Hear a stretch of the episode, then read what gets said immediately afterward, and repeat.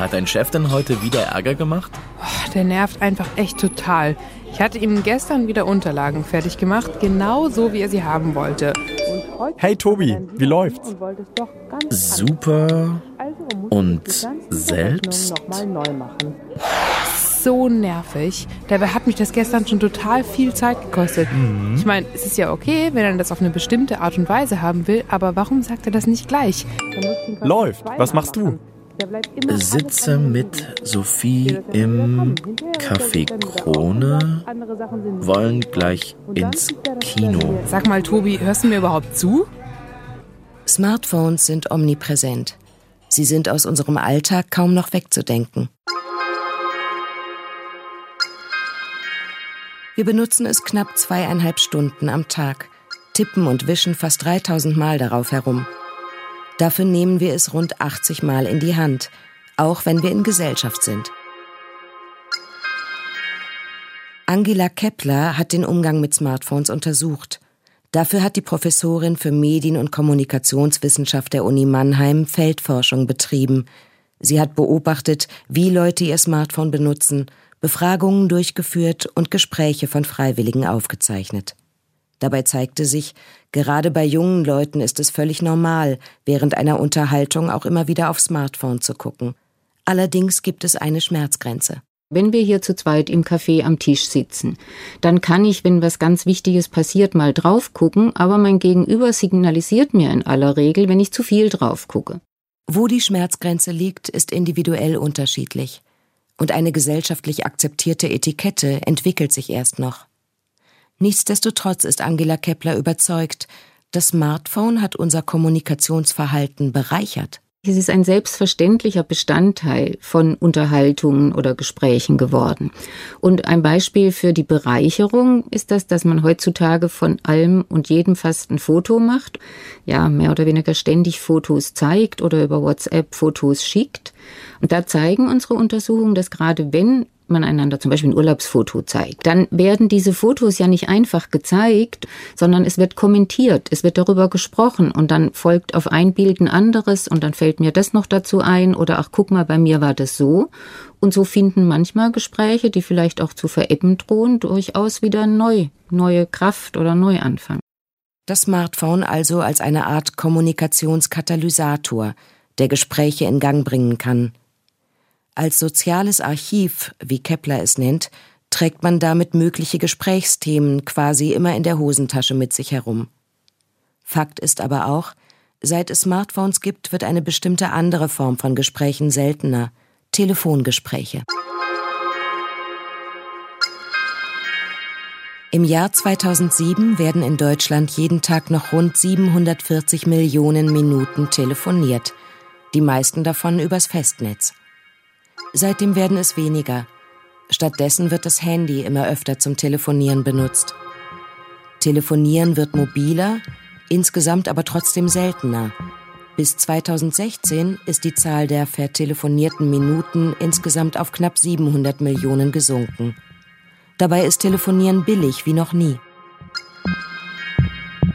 Statt zu telefonieren wird lieber getextet. Du schaust die ganze Zeit auf dein Handy. Ah, sorry, Max hat geschrieben. Der wollte wissen, was ich mache. Frag den doch, ob er mit ins Kino will. Kann ich machen. Ach, frag doch die anderen auch direkt. Könnte lustig werden mit vielen. Okay, ich schreib's in die Gruppe. Gehe gleich mit Sophie ins Kino. Kommt jemand mit? Texten statt telefonieren. Das fing schon mit der SMS an. Die erste SMS wird 1992 verschickt. 20 Jahre später erreicht die Zahl der versendeten SMS in Deutschland mit rund 60 Millionen ihren Höhepunkt. Zur gleichen Zeit wird aber auch ihr Ende eingeläutet. Bis 2016 sind es 80 Prozent weniger. Zeitgleich schießen die Nutzerzahlen von WhatsApp in die Höhe. Im Juli 2017 sind es bereits 1,3 Milliarden Nutzer weltweit. Messenger-Dienste wie WhatsApp, Threema oder Snapchat erfüllen dabei nicht mehr die simple Funktion einer herkömmlichen SMS, erklärt Dr. Anna Schneider, Wirtschaftspsychologin an der Hochschule Fresenius in Köln. Man muss ganz klar sagen, dass die neuen Dienste all das, was Smartphones heutzutage so können, natürlich auch vollumfänglich ausschöpfen. Das heißt, man kann Bilder versenden, viel leichter als früher. Man kann Filme versenden, man kann Sprachnachrichten aufnehmen und versenden, man kann Gruppenchats einrichten. Also völlig neue Funktionalitäten, die die ganz klassische SMS so schlichtweg nie angeboten hat. Anna Schneider hat gemeinsam mit dem Wissenschaftlichen Institut für Infrastruktur und Kommunikationsdienste eine repräsentative Umfrage zur Smartphone-Nutzung durchgeführt. Dabei zeigte sich, einerseits sind durch die neuen Funktionen der Messenger-Dienste viele Anlässe zur Kommunikation erst entstanden. Andererseits ersetzen in 70 Prozent der Fälle heute Messenger-Nachrichten einen Telefonanruf. Das hat dann wiederum auch mit wechselseitiger Kommunikation zu tun. Und das sagen auch einige der Befragten. Es ist praktischer. Ich muss nicht mit jemandem kommunizieren. Ich muss mir nicht anhören, was der mir zu sagen hat. Das klingt jetzt ein bisschen hart. Aber ich teile eben etwas mit und der Rest interessiert mich nicht mehr. Messenger-Dienste werden so zu einem pragmatischen Sprachrohr. Man kann sich durch sie mitteilen, ohne sich auf einen Austausch mit dem Gegenüber einlassen zu müssen. Gerald Lempke ist Professor für digitale Medien an der Dualen Hochschule Baden-Württemberg. Er sieht die Verlagerung der Kommunikation hin zu den Messenger-Diensten kritisch. Naja, vielleicht entspricht es tatsächlich einem ganz tiefen Bedürfnis von vielen Menschen, die jetzt verstärkt textbasiert kommunizieren, tatsächlich eigentlich eher sich selber mitzuteilen und, sage ich mal, die eigene Kommunikation effizienter zu gestalten. Das hat schon beinahe eine betriebswirtschaftliche Perspektive. Denn eine Nachricht ist schnell getippt. Für ein Gespräch muss man sich meist mehr Zeit nehmen. Aber Kommunikation funktioniert nicht allein auf der Sachebene. Dass die Kommunikation über Messenger-Dienste effizient ist, hält Lemke deshalb für einen Trugschluss. Eine effizientere Kommunikation, also effizient heißt ja, dass ich mit dem geringstmöglichen Aufwand ein maximales Ziel erreiche, ist halt nach wie vor in den meisten Fällen unseres Alltagslebens und beruflichen Lebens durch das Telefon bzw. durch die fernmündliche und damit auch die soziale Kommunikation gegeben. Insofern ist es ein Irrglaube zu denken, ich nutze jetzt mit meinen ganzen Kontakten nur noch WhatsApp, dass ich dadurch effizienter bin. Da zeigen die ersten Feldstudien, dass hier von Effizienz überhaupt nicht die Rede sein kann, dass der Aufwand um Dinge zu klären, Ziele zu erreichen, gemeinsame Entscheidungen herbeizuführen über eine rein textbasierte Kommunikation hochgradig uneffizient ist. Muss doch eigentlich auch jemand anderes mitkriegen. Aber ich kann schon verstehen. Ah, Max schreibt. Kino klingt gut, aber nur wenn wir uns einen Film im Original angucken.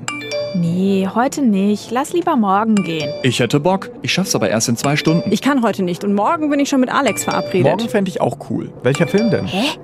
Alex ist wieder in der Stadt? Wie wär's denn sonst mit Donnerstag? Da sind die Tickets doch billiger. Donnerstag geht. Vielleicht will Alex Donnerstag ja auch mit. Lass mal allein ins Kino gehen, Sophie. Das wird hier schon wieder kompliziert. Über Messenger-Dienste können zahlreiche Nachrichten verschickt und damit viele Leute gleichzeitig erreicht werden.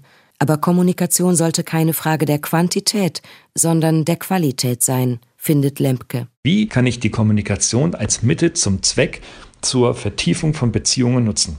Das schaffen wir mit der substituierten, ausschließlichen textbasierten Kommunikation nicht. Die Kommunikation über den Messenger ist eindimensional. Mimik und Gestik fehlen und man hört auch nicht, wie etwas gesagt wird.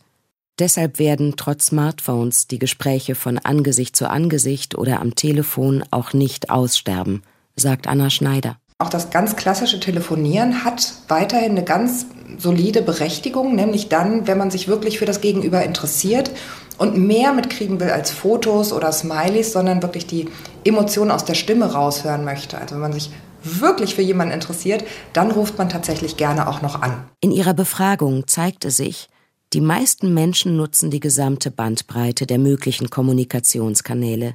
Und die Entscheidung, welcher Kommunikationsweg in welcher Situation für welche Person gewählt wird, wird ganz bewusst getroffen. Mit wem möchte ich kommunizieren? Wie wichtig ist das? Brauche ich jetzt sofort schnell eine Antwort oder ist das egal, wann da jemand antwortet? Und auch wie nah ist mir jemand? Das Praktische an den Textnachrichten, im Gegensatz zum Anruf kann man selbst entscheiden, wann man die Nachricht liest und beantwortet. Deshalb werden die Nachrichten auch zu jeder Tages- und Nachtzeit verschickt. Dass das die Kommunikation flexibler oder gar einfacher macht, ist jedoch ein Irrglaube, sagt Anna Schneider. Bei WhatsApp zeigen blaue Häkchen an, ob eine Nachricht gelesen worden ist. In dem Moment, in dem sie erscheinen, wird dann auch eine Antwort erwartet. Diese Notifications, also die Häkchen äh, gelesen, zuletzt online etc., spielen tatsächlich eine Rolle, um zu schauen, wie wichtig bin ich denn auch jemanden? Und das führt dann doch zum ein oder anderen Streit oder auch zu völlig neuen äh, Nutzungsszenarien, dass man eben nicht mehr WhatsApp öffnet, sondern mal eben im Startbildschirm guckt, was habe ich denn bekommen, um gar nicht erst in Verlegenheit zu kommen, nachher Anfeindungen oder, oder Entsetzen zu erleben, wenn man eben nicht sofort antwortet auf diese eine besondere Nachricht dieses besonderen Menschen. Smartphones haben unsere Kommunikation verändert und sie verändern sie noch immer. Wie wir mit den neuen Möglichkeiten umgehen, bleibt allerdings allein uns überlassen. Denn beim Smartphone ist es wie mit allen neuen Technologien. Es stellt uns die Möglichkeiten nur zur Verfügung. Wir können sie nutzen, um erlahmende Gespräche wieder in Gang zu bringen. Wir können sie als praktische Ergänzung sehen, mit denen man dank Fotos und Videos andere ganz leicht am eigenen Leben teilhaben lassen kann.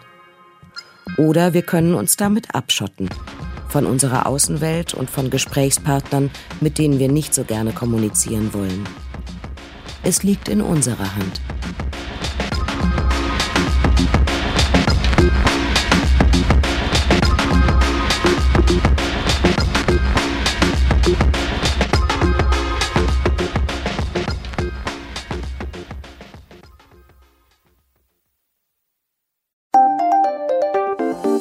Informationen zu allen WDR 5 Podcast-Angeboten finden Sie im Internet unter wdr5.de.